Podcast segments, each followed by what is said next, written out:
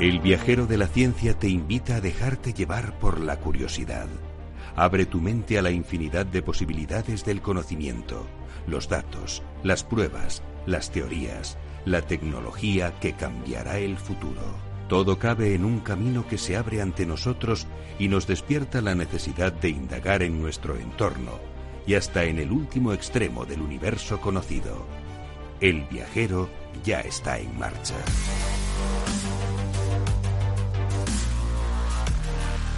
Hoy en el Viajero de la Ciencia os hemos preparado un especial sobre movilidad sostenible con Mai López. ¿Qué tal? Buenas noches, Mai. Buenas noches y antes de nada, gracias por invitarnos a estar hoy aquí. Nada, estamos encantados de que estéis con nosotros aquí en el Viajero de la Ciencia. Vamos a indagar en esas nuevas iniciativas y tecnologías que permitirán en un futuro muy próximo que el transporte urbano sea más ecológico y sostenible y también en las barreras que existen en la actualidad para que todo esto ocurra. Y hablaremos de más cosas, ¿eh?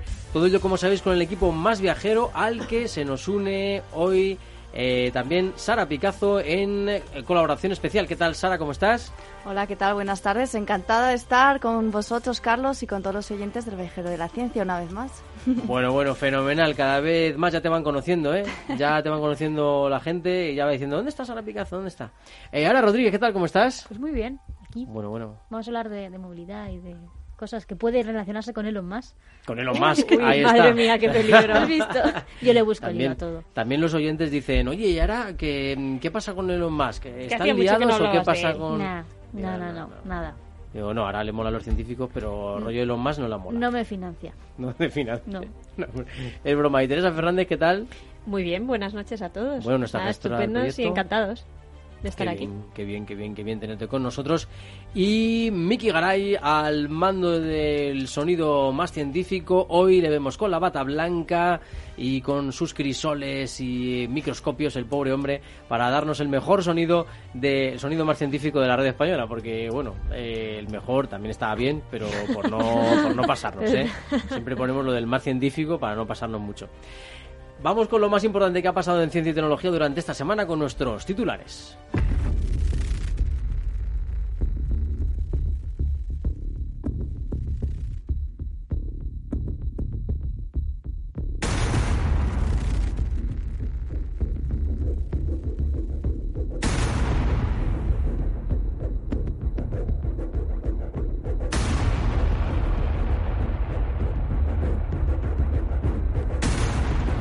NASA detecta la mayor proliferación de algas del mundo en el Océano Atlántico tropical. Hasta 20 millones de toneladas de algas marrones flotan en la superficie de la- del mar en esta zona. Este tipo de algas, en cantidades normales, ofrece refugio a varias especies animales, pero en las actuales proporciones pueden dificultar el movimiento de ciertas especies y producir daños al coral y los, y los pestos marinos. Esos pastos marinos eh, que también sufren con estas algas porque no les llega el sol y desarrollan un biofertilizante que combina desechos de cultivos de tomate y energía solar. Un equipo de la Universidad de Almería ha ideado una nueva técnica basada en la reutilización de restos orgánicos procedentes de la horticultura en invernaderos, a los que han aplicado radiación solar para crear un suelo más nutrido para el desarrollo agrícola. Con este método es posible aprovechar los restos agrícolas y aminorar así el impacto ambiental que genera la eliminación de estos, así como disminuir el uso de fertilizantes convencionales. El rayo de luz más energético jamás detectado. Científicos chinos y japoneses han detectado el destello de luz más energético captado hasta la fecha, con fotones oscilando en el rango de los rayos gamma, con energías enormes de hasta 450 billones de electrovoltios. Los fotones detectados en este caso fueron lanzados al espacio en un acelerador de partículas natural, situado en el corazón de la nebulosa del Cangrejo. A ver si viene Alberto Corio al programa y nos explica cuál es la dimensión de los electronvoltios, porque madre mía, suena tremendo esto. Una isla menos en el mundo la hemos perdido. Así es, apareció tras el terremoto de 2003 en Pakistán, en el que murieron 873 personas. Seis años después, la pequeña isla de Zalzatako ha desaparecido bajo las aguas debido a la erosión. Y polémica por un estudio que podría cambiar la historia de nuestra especie. La datación de un cráneo encontrado en Grecia sugiere que una oleada de sapiens llegó a Europa antes de lo que se creía y fue reemplazada por neandertales. Sin embargo, varios expertos sobre el tema dudan de la exactitud de los datos obtenidos e invitan a esperar nuevas evidencias que puedan confirmar o refutar esta hipótesis.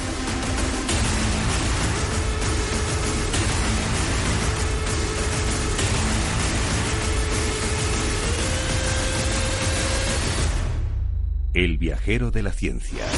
Carlos Alameda.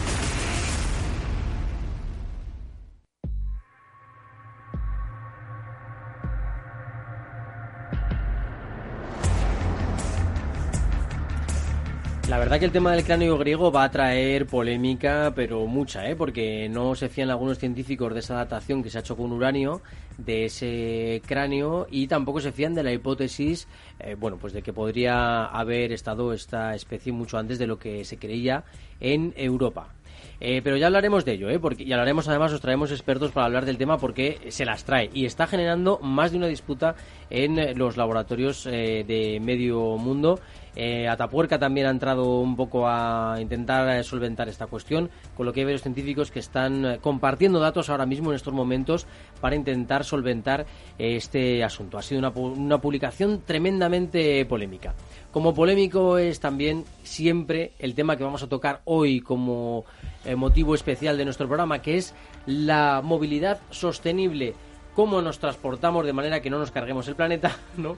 Que es un poco lo que queremos. Bueno, ¿qué tal, May? ¿Cómo estás? Eh, López es directora de desarrollo eh, de empresas por la movilidad sostenible. Eh, bueno, May, cuéntanos un poquito eh, esto de mm, empresas por la movilidad sostenible. bueno, ¿cómo nace? ¿Qué idea tenéis? ¿Qué objetivos tenéis? Pues Empresas por la Movilidad Sostenible es un foro que aglutina a todos aquellos que participan en la cadena de valor de esa movilidad, no solo de pasajeros, sino también de mercancías. Y nace además, eh, bueno, después de muchos años eh, realizando el summit, queriendo dar un punto diferencial de muchas eh, jornadas, eventos y demás que, están surgiendo y que es bueno que surjan porque generan eh, cuanto menos polémica, interés y hacen que la gente se plantee efectivamente cómo nos estamos moviendo y cómo estamos también transportando esa mercancía que cada vez más compramos eh, debido sobre todo al incremento del e-commerce y, y, las ventas por Internet, ¿no? Pero sobre todo nace con, con un objetivo muy claro que es el tangibilizar iniciativas que realmente eh, puedan tener un impacto tanto en la calidad del aire que respiramos como en el CO2 que estamos emitiendo debido a esa movilidad. La verdad que esto es tremendo porque hacía poco comentábamos aquí en el viajero si teníamos que empezar a cambiar y en vez de hablar de cambio climático, decir crisis climática, disrupción climática, en fin, llamarlo de otra manera porque ya está aquí. O sea, ya las olas de calor, sobre todo en las ciudades eh, capitales de provincia, etcétera, ya se nota la ciudad, eh, aquí donde estamos en Madrid, se nota muchísimo. Esto se convierte en una sandwichera mm, prácticamente de vez en cuando, en agosto. Y, mm, y, ya se nota eh, realmente, ¿no? Y, y, en, este, en este momento de crisis climática, el papel de la movilidad sostenible es fundamental, ¿no? Exactamente. De hecho, bueno, con las noticias con las que habéis abierto el programa son en parte muestra de, de, ese impacto que estamos realizándole al planeta y que efectivamente eso es el cambio climático sobre el que tenemos que actuar y del que el transporte pues es responsable de ese 20% de emisiones de CO2 que son los que vamos, más impacta gases de efecto invernadero que más impactan en el tema de, del cambio climático pero sin ir a, porque es triste, pero todavía hoy hay gente que duda del cambio climático y que lo ve como algo normal, ¿no? Y algo que, que es habitual que ocurra en un planeta. Eh, quizás también tendríamos que empezar a hablar eh, y diferenciar y sensibilizar, y genial con el programa que estáis haciendo.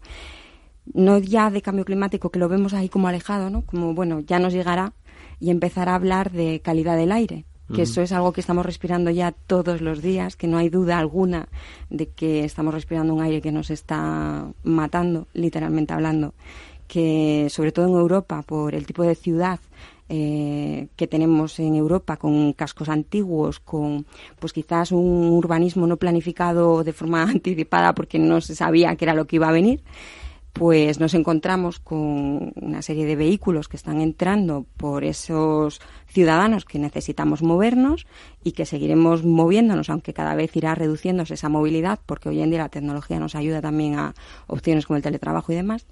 Pero también una movilidad debido a la mercancía que cada vez año tras año se va incrementando y que también tenemos que, atajar. ¿no? Y ahí la calidad del aire es algo que, que la verdad eh, quizás sea más fácil transmitir el mensaje y ya no hablar de crisis climática que seguimos creyendo que bueno no nos va a tocar cuando ya nos está tocando, pero sí empezar a decir bueno eh, qué es lo que está ocurriendo. ¿no? Alguien se está planteando, yo siempre pongo el mismo caso, alguien se está planteando beber un vaso de agua no potable hoy en día nadie. Damos por hecho que es un bien necesario para vivir y exigimos, si de nuestro grifo sale agua que está contaminada, contaminada es la palabra, si sale de nuestro grifo agua que está contaminada, exigimos que de repente por, se haga lo que tenga que hacer, pero que empiece a salir agua potable, ¿no? Bebemos dos vasos, dos vasos, no, perdón, dos litros de agua más o menos al día, con este calor que hace en Madrid, probablemente más pero respiramos 5 o 6 litros de aire al minuto. Y sin embargo, no estamos exigiendo ¿no? que ese aire no esté contaminado. Entonces tendríamos que empezar realmente a, cambiar los papeles, ¿no? a dejar de pensar en movilidad y empezar a pensar en salud, a dejar de pensar en llamar cómo llamar las cosas también, ¿no? que si cambio, crisis, es un problema tremendo que tenemos que afrontar cuanto antes, porque cada vez son más las ciudades que están incumpliendo las normativas de cambio de calidad del aire.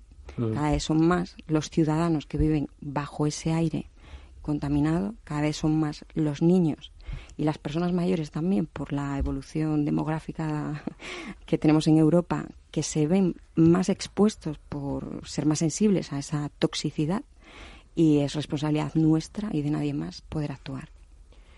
Uno de los datos que tenemos por aquí, eh, que lo hemos sacado de la ONU, lo que pasa es que no, no, sabemos exactamente de qué año es este dato, pero dice que el aire causa una de cada nueve muertes.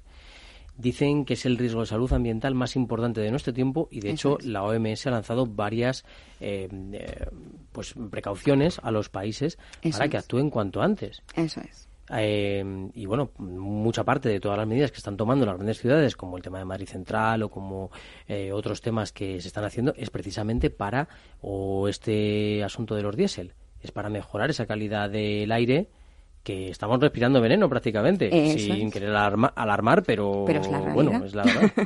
de hecho, eh, efectivamente, tal como estás comentando, Hoy en día este es un tema candente y de actualidad. Eh, se habla de si Madrid Central sí, si Madrid Central no. La realidad es que Madrid Central no deja de ser una iniciativa que es una suma de APRs que existían en Madrid ya, que son áreas de preferencia residencial. La primera de ellas se puso en el 2004. Eh, se fueron incrementando ese número de APRs. Finalmente, eh, viendo que la calidad del aire no llegaba a disminuir Insisto, también hay que ver porque el impacto en el número de vehículos que cada vez entran a la ciudad por motivos de transporte de pasajeros o de mercancía se iba incrementando.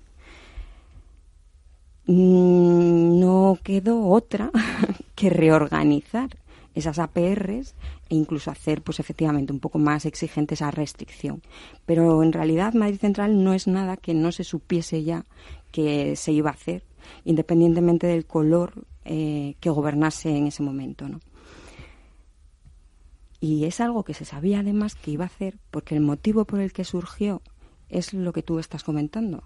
Por suerte o por desgracia, cada vez eh, desde Europa nos están poniendo más normativas. En este caso, por suerte, porque lo que buscan es proteger la calidad del aire de los ciudadanos que ese es el objetivo número uno de hacer todo esto. ¿vale? No consiste en hacer las cosas por, porque sí, consiste en intentar, la vida más difícil, exactamente, consiste en proteger la vida de los ciudadanos que viven en las ciudades. ¿Qué ocurre con eso? Que si no somos conscientes de este punto y nos vamos hacia atrás, de hecho, Bruselas ha vuelto a alertar eh, hoy o ayer, hay una multa que está pendiente, eh, está en moratoria que no cancelada, de ser aplicada en España por un número de ciudades que están incumpliendo por esa, con esos límites marcados por la Organización Mundial de la Salud como límites saludables para el ciudadano. Tanto Ecologistas en Acción como Greenpeace han hecho un estudio de pues como esos, esos límites eh, se han ido incumpliendo desde el 2010, si Bruselas decide llevar a tribunal eh, a España, independientemente de que sea una ciudad u otra, aquella que esté incumpliendo, estamos hablando de entre 500 y 2.000 millones de euros de sanción que acabaremos pagando todos. Luego, al final, se llamará de una forma o de otra, será mejorada o no, pero es una necesidad que tenemos que llevar a cabo por nuestra salud, primero, pero si alguien no lo entiende, también por dinero. Eso también es importante porque aquí hay negocio. Eh, eso iba a preguntar. Eh, la salud es lo más importante, obviamente, pero en el tema de la movilidad y movilidad sostenible eh, y respetuosa con el medio ambiente, al final la salud parece que queda en, el último punto. Hablamos de, de los comercios, hablamos de mm, cuánto nos va a costar o, eh, qué supone el despliegue o el, problema que te va a suponer en este caso de Madrid Central ir al centro cuando podrías usar el metro. Eh, ¿Por qué dejamos esto para, para el final y nos preocupamos de, bueno, pues cosas que pueden ir evolucionando con el tiempo? No sabes lo que va a pasar con esto. Deja que, que, que se manifieste. Mira, este programa me parece clave y os digo por qué, porque el otro día alguien me lo comentaba, el ser humano por naturaleza es bueno. Si a cualquiera de nosotros nos dan opciones y nos dicen, mira, de esta forma estás haciendo algo bueno y de esta forma estás haciendo daño, todos vamos a optar. Habrá casos, y no te señalo a ti, pero habrá casos que habrá excepciones, pero la mayoría de la gente busca hacer el bien. Lo que ocurre es que no tienen la información. Por eso creo que es clave la labor que estáis haciendo, divulgar. Si empezamos a mandar un mensaje claro hacia la sociedad, mm, ejemplos como las manifestaciones en pro de Madrid Central, es porque ha habido gente que ha visto realmente cómo su calidad de vida mejoraba. Pero no que mejorase eh, como por encima de la media, sino que en realidad estaban respirando un aire contaminado, rodeados de coches, con niños yendo a un colegio que saben que tienen una movilidad complicada también y han visto la mejora. Entonces, efectivamente, creo que en el momento en el que, que al que puede tomar decisiones, que no nos equivoquemos, somos nosotros. Somos nosotros los que mm. decidimos cómo nos movemos.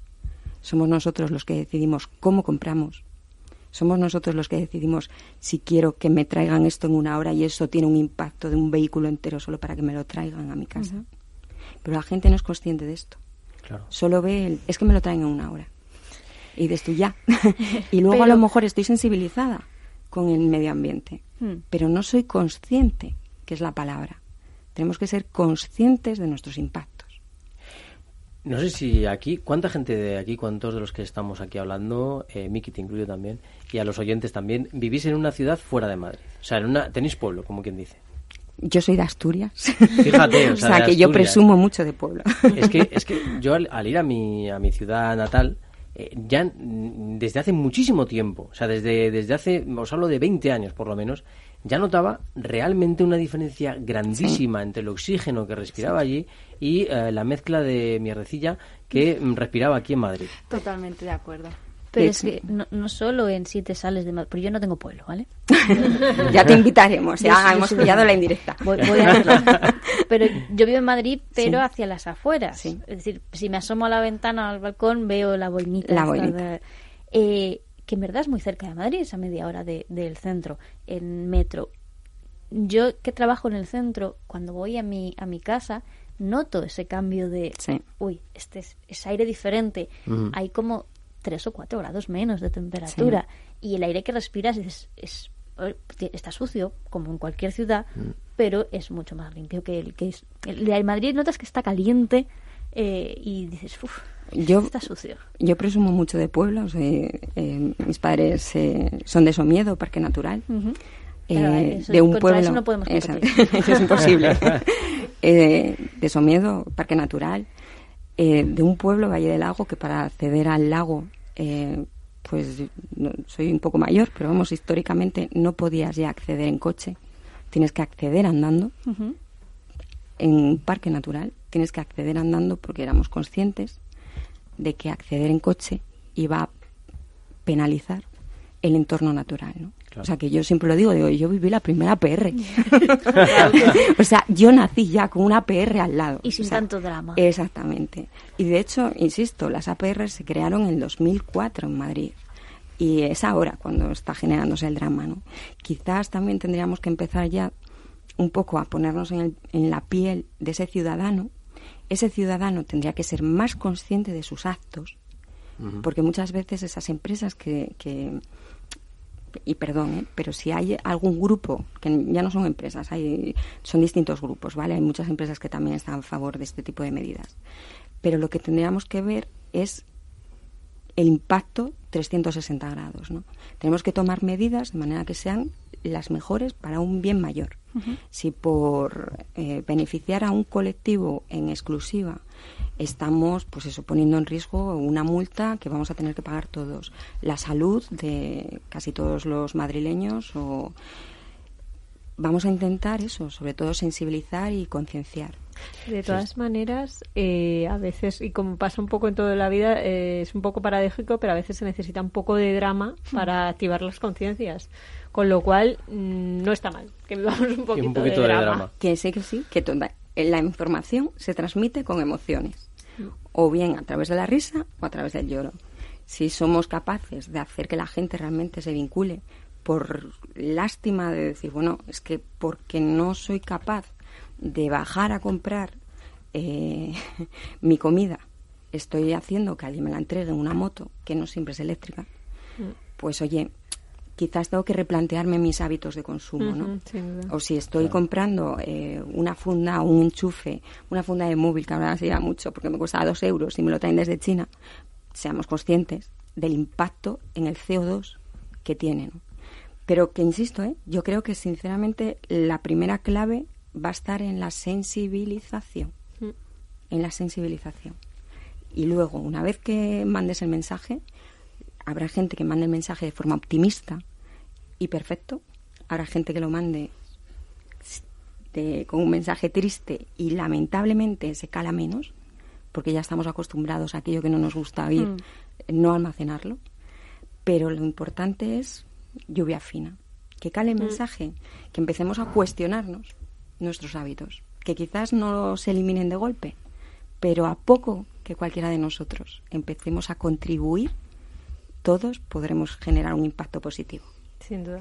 Sí, yo creo que son necesarias más iniciativas de concienciación, como por ejemplo la plataforma de empresas por la movilidad sostenible. Yo quiero saber por qué son de vital importancia este tipo de iniciativas y cuál será la dinámica de funcionamiento de esta plataforma. Cuéntanos. Mira, una de las cosas que has dicho, sobre todo el tema de la sensibilización, creemos que es clave visibilizar a aquellas empresas que están ya haciendo cosas. Primero porque, bueno, todo lo que sea, primero reconocer el esfuerzo, ¿no? Hay muchas empresas, muchas organizaciones que llevan muchos años trabajando por esta movilidad sostenible y es necesario reconocerlo. Reconocer ese valor que tiene y además visibilizarlo para que otros se inspiren y puedan replicarlo. Y eso es clave. Es una forma rápida, digamos, de avanzar. Y es uno de los objetivos que tenemos. Otro de los objetivos es crear ese foro en el que realmente no solo compartamos las cosas buenas, digamos, sino también aquellos errores que hemos cometido. Muchos de nosotros llevamos más de 10 años, 15 años trabajando en temas de movilidad. En mi caso, además, con la suerte de tener una visión a nivel europeo de qué es lo que se está haciendo por estar eh, trabajando con la Comisión Europea y haber participado en varios proyectos. Eso nos permite saber qué es lo que tenemos que hacer, pero algo que parece obvio, pero que no todo el mundo tiene en cuenta, sobre todo lo que nos permite saber qué es lo que no tenemos que repetir. Y es algo que hoy en día, y yo, esto es a título personal, a mí me genera incluso desconfianza. Ver que podemos volver hacia atrás. La plataforma es una plataforma que es eh, nacional, que además está ya aglutinando a agentes a nivel nacional e institucional, con un objetivo de ser continuista, es decir, que independientemente de si hay un color, nadie se está planteando si el agua es potable o no, volviendo al tema del agua, que nadie se plantee si calidad del aire sí, calidad del aire no, cambio climático sí, cambio climático no. Hay una nueva ley de, transición de cambio climático y transición energética que se aprobará en breve y que ya está publicada, pero con todos los cambios políticos que están existiendo, pues tenemos que estar esperando a, a, que se constituya en firme. Pero esa ley ya establece que todos aquellos municipios de más de 50.000 habitantes han de establecer medidas de restricción al tráfico. Por otra parte, también establece que todos son más de 130 municipios. Por otra parte, también establece no solo ya tema de calidad del aire, sino tema de CO2, que todos aquellos municipios de más de 100.000 habitantes tienen que tener un plan para atajar ese efecto del cambio climático. ¿Y cuál es la realidad? Primero, que muchos de esos municipios no son conscientes de lo que van a tener que hacer y que aunque lo sepan, están con la incertidumbre de, bueno, ¿y si lo hago y me lo echan atrás? ¿Y si me equivoco? ¿Qué impacto va a tener que tome una medida que pueda generar un coste y luego sea quizás, quizás no la mejor medida? Nosotros buscamos esa continuidad y ese poder ayudar también a que esas medidas generen una mejora continua, generen una mejora continua, que es lo que tenemos que buscar siempre, sin ir hacia atrás y de forma, entre comillas, apolítica, que nos permita esa transversalidad y esa mejora continua en el tiempo. Nos saludan ya en redes sociales y también lanzan preguntas. Ah, eh, están aquí en directo Hugo, eh, Juan Pablo, eh, Teresa, en fin, hay varias personas, eh, Lorena también está por aquí, eh, Ominen Stientam también está por aquí, eh, seguramente sea un apodo, eh, pero bueno, está bien. Juan Pablo nos dice, por ejemplo, nos dice que, poco se está haciendo para alargar la vida del planeta. Y nos dice también que la conciencia humana hay que cambiarla y que no se puede hacer todo solo con tecnología.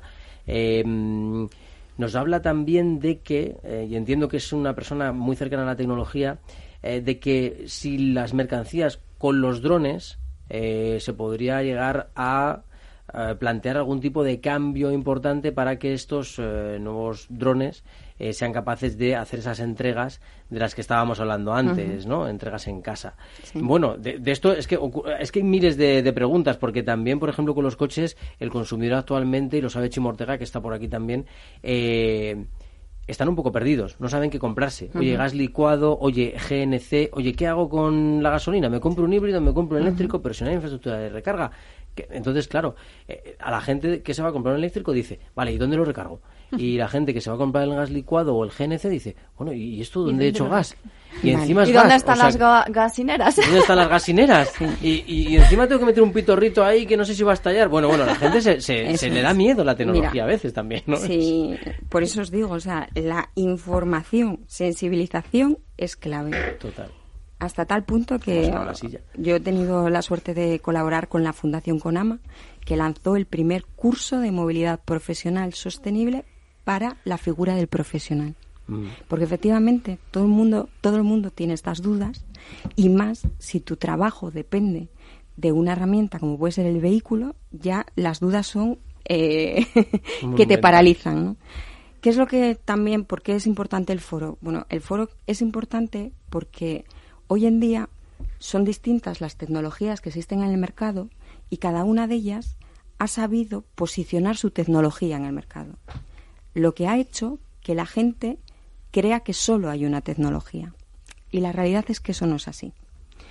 Depende de dónde vives, de los kilómetros que haces, de efectivamente, si tienes la opción de comprarte un coche, que también hay que valorar eso, que muchas veces no es necesario comprar el coche, sino que es mejor compartir coche o es mejor buscar un transporte público. Si aún así tienes que compartir coche, depende de dónde vivas, el vehículo eléctrico hoy en día ya tiene ese terreno comprado o vendido. Y ese mensaje hoy en día es así. Pero cuando estamos hablando de la distribución, cuando estamos hablando de furgonetas, camiones, trailers, el vehículo eléctrico no tiene ese mercado y se prevé que tarde en tenerlo. Hay proyectos, hay vehículos, Pero la realidad es que ni el precio de esos vehículos permiten que sean una realidad que genere impacto. Podremos ver un ejemplo de uno de esos vehículos utilizado por una empresa y generará marketing y conocimiento y experiencia, pero no impacto. ¿Qué es lo que tenemos que buscar todos? Impacto. Impacto en la calidad del aire, impacto en el CO2.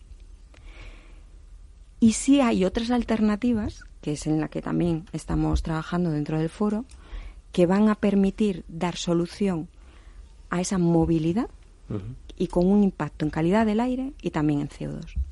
Iniciativas que os contaremos porque serán además bastante revolucionarias y que son necesarias más si se tiene en cuenta que más del 90% de la distribución la realizan autónomos. Es decir, el vehículo que tenemos que sustituir por ese vehículo más eficiente, con menor impacto ambiental, es un autónomo el que tiene que adquirirlo y entre, bueno, si esto antes lo has preguntado, ¿no? Si yo os preguntas, oye, ¿vosotros estáis ahora en disposición de comprar un coche?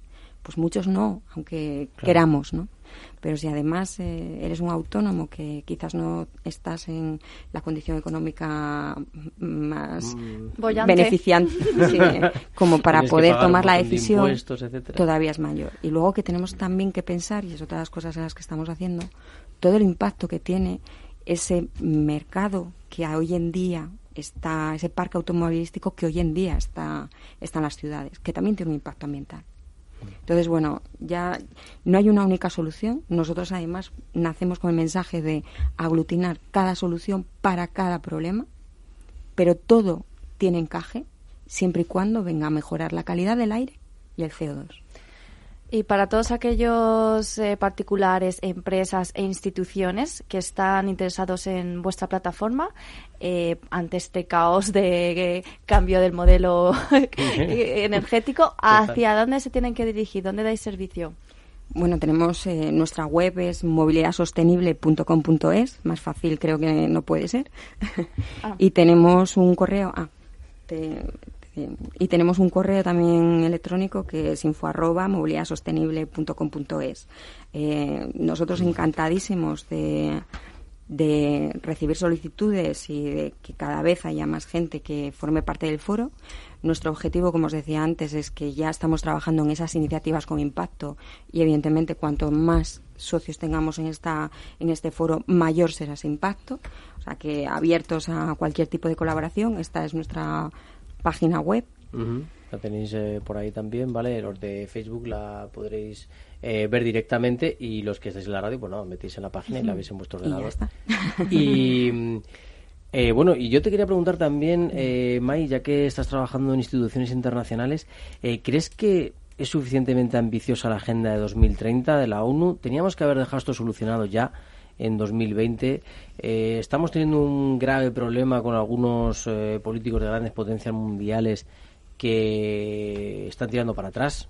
Ya sabéis a quién me refiero, ¿no? Hmm. Al de la peluca. eh, al maquillado. Al maquillado. Entonces, eh, bueno, ¿crees que hay que ser, imagino que, hay que ser más ambicioso, ¿no? Pero es que a mí cada vez esto me parece como que van alargando la fecha.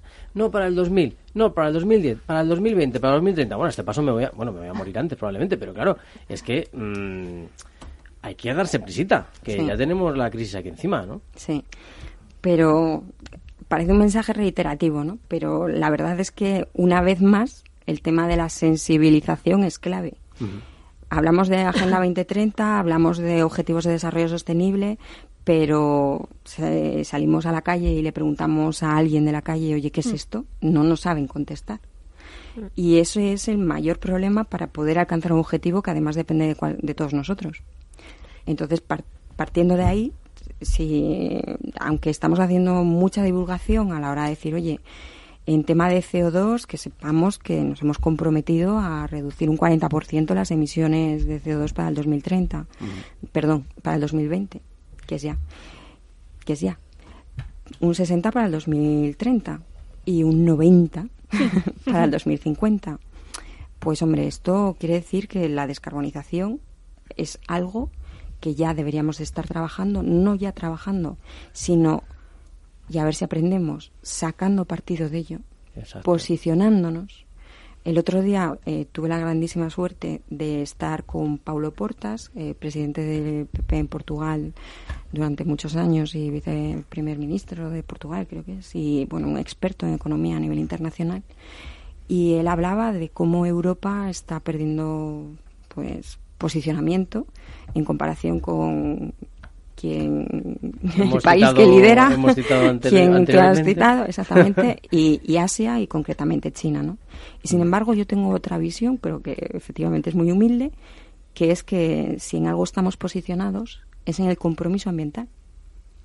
si en algo estamos posicionados es en que creemos en políticas de desarrollo sostenible, de economía circular, de movilidad sostenible, al menos desde Naciones Unidas han establecido los 17 Objetivos de Desarrollo Sostenible con unas metas concretas que además se han trasladado a nivel de país que falta que las organizaciones adquieran, hay algunas que ya se las han cogido como propios, nosotros entre ellos, pero falta que las organizaciones las adquieran, falta que el ciudadano lo empiece a poner en valor, falta que ante dos productos empiece a comprar aquel que realmente tiene una contribución hacia esos ODS, hacia esa Agenda 2030. Porque si eso no existe, estaremos poniendo objetivos de forma perenne, pero no se llegarán a alcanzar.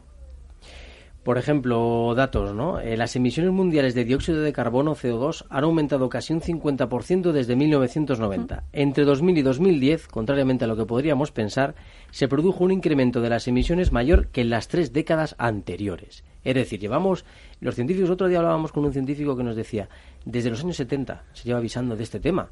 Yo me acuerdo de haber estudiado también en, en el colegio este tema. Y, parece que, no, al revés, parece que estamos aumentando todavía más. Llegan los eléctricos, eh, llega esa posibilidad también de menor contaminación acústica. Resulta que ahora tienen que hacer ruido. Em, estamos hablando también, por ejemplo, de opciones que hay en el mundo de la ciencia, que perdonad que lo cuente eh, siempre, pero es que hay opciones para absorber los nitratos para absorber los químicos y no se les hace ni caso a los científicos y hablas con ellos y te dicen, no, nadie me ha llamado. Digo, pero ¿cómo es posible que no te haya contactado tu propio ayuntamiento, de tu propia, de, tu propia localidad, de, que es la universidad, eh? Y te haya llamado y te haya dicho, oye, mira, quiero que me forres edificios enteros con esto, por favor, vamos a, eh, vamos a intentar capturar este, este, estos gases horribles, ¿no? Em, y así, y así miles de cosas. Por ejemplo, los raíles eléctricos. Ahora se está planteando en Alemania hacer raíles eléctricos para que los coches puedan autorrecargarse, como un Scalestric. Es verdad que hay, he oído la, opinión de un científico que dice, bueno, mira, eh, ¿para qué poner un rail eléctrico que, mm, en fin, es un poco difícil mantenerlo, etcétera, pudiendo hacer como hacen con los móviles ahora mismo que comparten batería o que podemos recargarlos sin necesidad de contacto? Con lo cual, por ciertas horas pasarías con el coche y automáticamente por, por energía electromagnética te eh, recargaría. Es decir, hay miles de cosas, pero parece que cuesta muchísimo y hay una serie de resistencias gravísimas de empresas, de conglomerados, que parece que no quieren que esto salga adelante. Entonces, me, encanta que sean empresas de movilidad sostenible perfecta, precisamente porque hay una sensación en la sociedad, que a veces no tiene por qué ser cierta, de que hay una resistencia grave a que esto no salga adelante.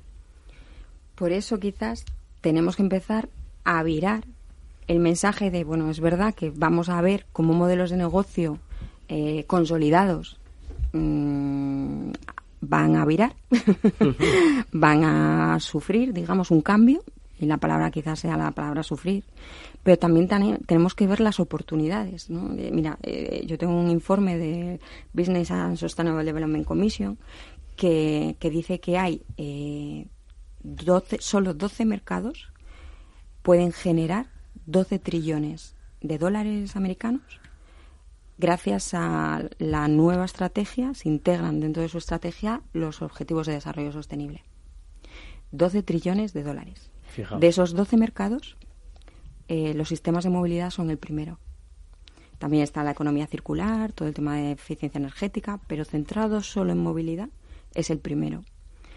Estamos ya viendo como muchos, muchas empresas que quizás hasta ahora eran de los stoppers, están viendo ya ese cambio y ya están virando hacia esa sostenibilidad. hacia ese nuevo modelo de negocio que también les beneficia y del que también pueden sacar un montón de beneficios como hablamos. La ecología por- cada vez va a ser más un negocio y hay muchos beneficios y hay mucho dinero en este tema y no se acaban de convencer a algunas personas, pero caray, hay dinero. Exactamente. Y, y- y lamentablemente la única forma de convencer al ser humano eh, Hmm. actual, mm, la única manera de motivarle para que cambie es el dinero. Lamentablemente, ¿eh? porque me parece Eso muy es. triste. Pero a ver, a ver, hablando con, una, con un eh, filósofo me comentaba un día, pero es que, ¿tú crees que somos listos o inteligentes? Y digo, buena pregunta. Eh, ¿Somos listos o inteligentes? Claro, dice, no, es listo, el tío, el tío es listo. O sea, el tío, cuando decimos el tío es listo, es, es un pillo. Sabe, sabe, sabe aprovechar lo que tiene y sacarle partido. Pues ese es el ser humano de hoy, ¿no? Le sacamos partido al planeta, venga, a ver, a ver si puedo estirar un poquito más, a ver si puedo tirar más de la manta. El inteligente, sin embargo, es el que piensa a largo plazo y dice, espérate, que lo que estoy haciendo hoy va a tener repercusiones dentro de 20 años. Entonces, vamos a ver si hoy estoy haciendo lo lógico Sí. o no estoy haciendo lo lógico, ¿no? Em, con lo cual, bueno, pues eh, sí, ahí tenemos esa, esa discusión. Em, por cierto, May, ¿qué, qué te parece lo de los eléctricos que tengan que hacer ruido? Porque Pues una es vez curioso. gestión del cambio. O sea, la realidad es que el ser humano es así y España es un país también especial donde nos movemos con el ruido. Somos ruidosos por lo general. Por y naturaleza. ya, sí, sí, y Bueno, ya en cuando. En verdad, medidas a nivel europeo. Sí, pero bueno, que nosotros, nosotros nos viene bien porque si te fijas, la gente cruza sin mirar, cruza Sí. escuchando si viene o no un coche. Y más hoy en día que vamos todos con el móvil. Claro. Lo mejor de todo es que la medida estaba concebida para gente con, vis- con, Con que- reducción, pro- reducción sí, de, de- la visión sí. o, o total reducción, pero es que la, la medida va a ser para la gente que lleva el móvil en la mano, que eh, tiene Que vamos ciegos asunto, todos. sí, sí, sí. y para los perros. también, Y para los perros. guía. Sí. Es- Sí. La gente Ah, se le olvida de los perros guía. totalmente. Y los pero- perros que guían a los que van con el móvil. También. Y el perro. O sea Sí, que no, eso, pero- eso también se las trae. Pero eh, leía sobre este, este debate y dicen, no, pero los ciegos eh, entrenan su oído y pueden escuchar un coche. Sí, probablemente puedan escuchar el coche por encima de lo que una persona con móvil, pero al perro no se le entrena para eso. El perro tiene que escuchar el coche porque si no, no, no lo va a Pero identificar. mira, aprovecho además porque es que efectivamente esto que estás comentando es algo también clave que se nos está escapando, ¿no? Que es que la movilidad nos afecta a todos y cada vez más la edad de las personas empieza a ser cada vez mayor Mm. y tenemos el riesgo que donde ha- hasta ahora había colectivos que se estaban quedando, digamos, no incluidos dentro de las medidas que se llevan a cabo, que se empieza a generar un colectivo que es gente mayor que no tiene por qué ser mayor, sino no adaptada tecnológicamente hablando. Ajá. Entonces, uno de nuestros objetivos también es que esa movilidad no, sea, no solo sea ecológica, sostenible, desde un punto de vista ambiental, económico, social, segura e inclusiva. Y mm, eh, bueno, yo me he animado un poquito porque he escuchado esto. ¿Esto qué es?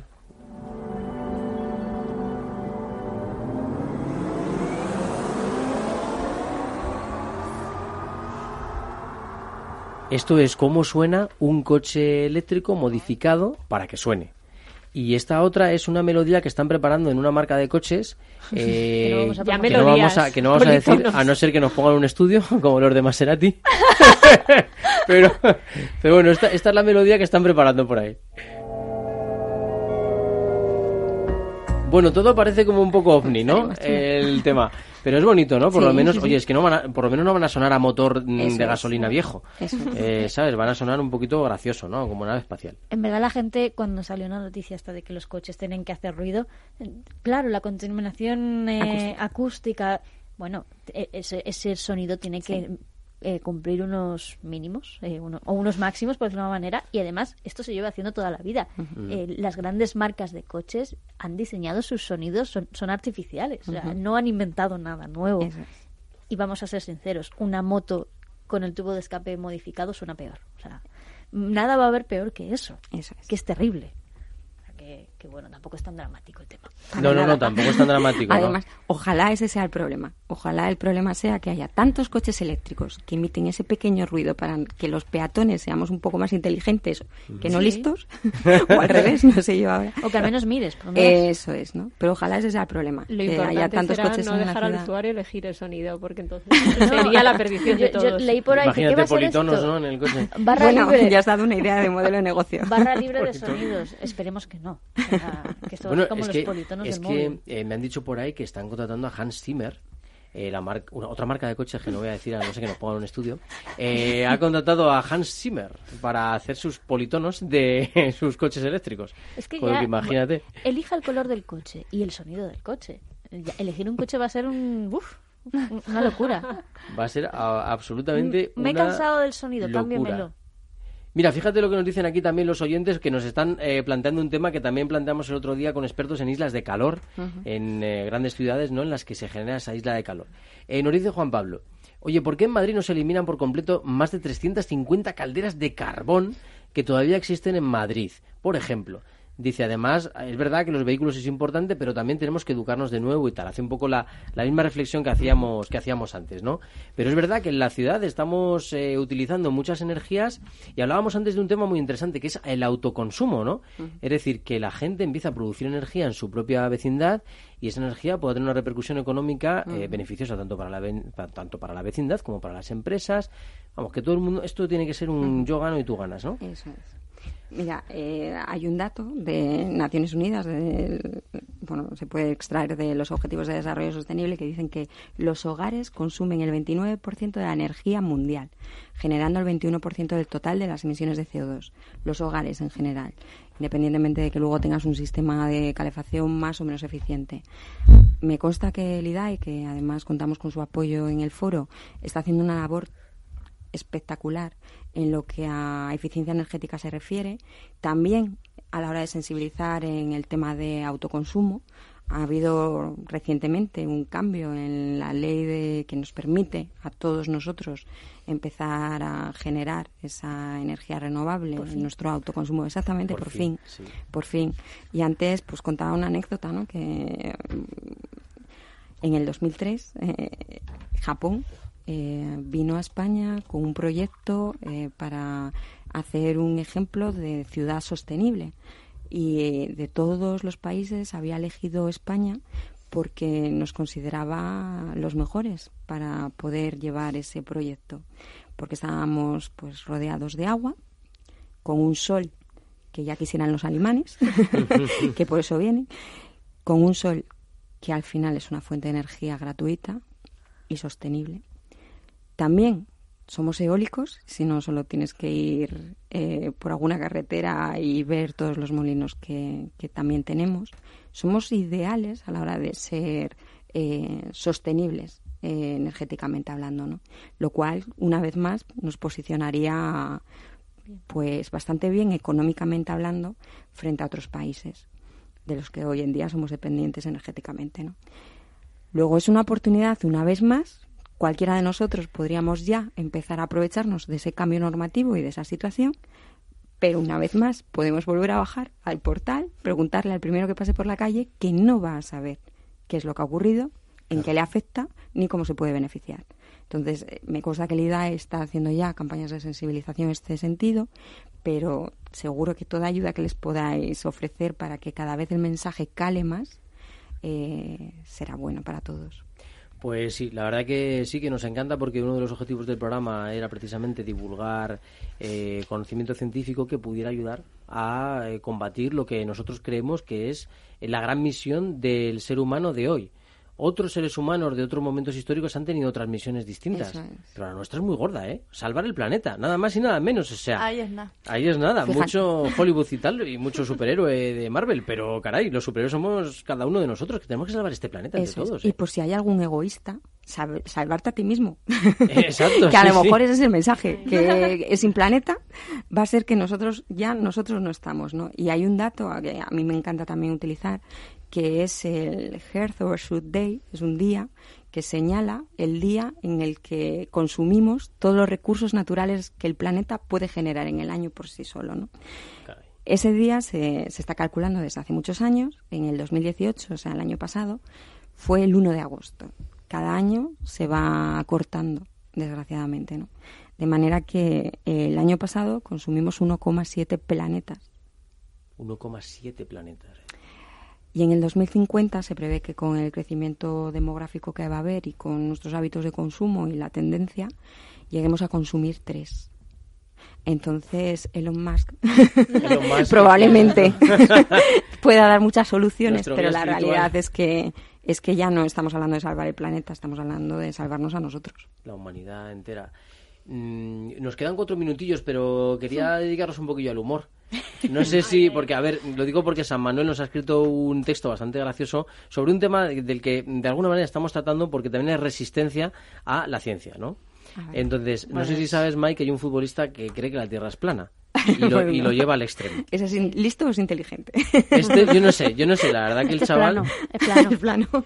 No sé ahora si quieres darle caña al tema Venga, o... hablo, hablo en, pala- en voz de San Manuel. En voz de San Manuel. Por ¿Vale? lo tanto, ya sabéis que estamos bajo el aura de San Aura de Manuel, San- ¿eh? bajo su santidad Cito. y sus santas Y palabras. titula San Manuel. El futbolista que se cree que la Tierra es plana. Ahí es nada. Está muy bien no dar las cosas por sentadas y dudar de muchas verdades establecidas, contrastar la información, eh, ser buenos periodistas, rebatir ciertos aspectos de algunas teorías que han sostenido la humanidad- pues puede estar bien hasta cierto punto. Y lo cierto es que siempre ha habido corrientes de pensamiento residuales, ideas que no se han tomado muy en serio. Pero esta que propone San Manuel eh, ni siquiera es de la Edad Media. O sea, en la Edad Media esto ya, ya se daba sí, por sentado. superado. Hoy hablamos del presidente de un club de fútbol que sostiene que la Tierra es plana. Sin más. Javi Pobes responde a los conceptos que hemos citado al principio. Eh, fue un futbolista bastante vulgar que bueno llegó a debutar en primera división durante 11 minutos, eh, ni más ni menos. Y, y, bueno, pues eh, se le conocía por ser antisistema, renegar del capitalismo, no tenía cuenta bancaria, luchaba contra la corrupción. Y cuando colgó las botas, pues bueno, quería seguir vinculado al mundo de del fútbol. Se hizo presidente del Móstoles Balompié, que le posicionó como el directivo más joven del mundo del, del deporte. Pero lo mejor de todo es que decidió cambiarle el nombre a este equipo de fútbol y llamarlo Flat Earth Football Club, que la traducción es tierra plana. Eh, porque decía que quería defender la verdad, entre comillas. Para ello se basa en una investigación que, que, bueno, lleva dos años en vigor eh, y dice que la Tierra no es plana. Esto es lo que quiere demostrar, eh, perdón, que la Tierra es plana. Es lo que quiere demostrar esta investigación, que sostiene que cogiendo el diámetro que tiene la Tierra y haciendo un simple cálculo de trigonometría, eh, bueno, pues eh, que es una paradoja en sí mismo, eh, llegas a la conclusión de que aproximadamente a 50 kilómetros hay un desnivel de 196 metros entre el punto A y el punto B. No solo hay nada detrás del horizonte, sino que se puede ver desde el nivel del mar desde muchas partes del mundo. Es decir, lineal. Ahí estamos. Y este es el maravilloso razonamiento que persigue el presidente del primer club del mundo que lucha para divulgar la verdad de que el mundo es plano. Asegura que es el primer club de fútbol cuyos seguidores están unidos por lo más importante, una idea. Y ya sabéis que tenemos una escuela holandesa de fútbol de toque, la escuela alemana de fútbol más industrial, más físico, la clásica división argentina, entre los eh, menotistas y los bilardistas. Esto no sé qué es, pero entiendo que es importante. Esto, boludo, esto es cuestión de que el balón tiene que transitar por el terreno y jugarse con sentido, ¿no? Sentido común, filosofía. En España tenemos el tiki-taka, esto sí sé lo que es, y la guardiología frente a los resultadistas, y ahora llega la nueva idea del balompié. Y debe ser que en Móstoles no veían cómo era el campo de Oliver y Benji, esa pelota Es infinita y que giraba en un campo, eh, que todos sabemos que tiene curva. Y ese campo redondo. Sí, sí, era precioso, que nunca terminaba. Quizá Javi Pobes sea un convencido defensor de que la Tierra es plana o quizás solo sea una maniobra de marketing. Pero eh, es una manera de llamar la atención y buscar la repercusión mediática que ha conseguido. Claro. Por cierto, este exfutbolista que salió huyendo del capitalismo, otra paradoja. Eh, no es el único de todas maneras. ¿eh? Hay gente que le sigue la corriente. eh, por ejemplo, el baloncestista, un ex balo- baloncestista, Shaquille O'Neal, el rapero Kanye West o el actor Jim Carrey que defienden que la Tierra es plana. Jim Carrey, por cierto, conocido por la película del show de Truman, Sí. que era una de las teorías que defiende eh, la tierra, el terraplanismo, que estamos Ah. dentro de una cúpula. Eh, ¿Dónde está el límite del ser humano y del planeta? Nos engaña la NASA, o la ESA, en caso de Europa. ¿Es realmente la tierra, la tierra plana o lo único plano aquí que tenemos es el encefalograma de, del señor Javi Pobes? Ay, bueno, bueno, Javi, Palabra que de- con, de con- San Manuel. con cariño, ¿eh? O sea, todo esto te lo decimos con cariño, Javi, la verdad. Eh, y es un ratito de humor, ¿eh? Y nos ha, nos ha salido este tema. Y ah, bueno, sí que no te lo tomes a mal, ¿eh? Eh, que, te, que te queremos, aunque no estemos de acuerdo contigo en que la Tierra sea plana. Sabemos que es redonda y ya está. Eh, pero bueno, que nos tenemos que ir, que ha sido un placer, Mike, tenerte aquí con nosotros hoy. Muchas gracias. Eh, Sara Igualmente. Picazo, también como colaboración especial. Un placer. Teresa, ahora, ¿qué voy a decir? Que sin vosotras sería imposible. estamos siempre. Que la tierra no es plana. Eh, la Tierra no que es ahora plana. la pobre está ahí, la deja afectada. Y por lo demás nos podéis encontrar en Facebook, El Viajero de la Ciencia, Twitter, arroba Viajero Ciencia, y en redes sociales y en vuestras aplicaciones de podcast. Nos vemos, eh, seguimos en El Viajero con más temas.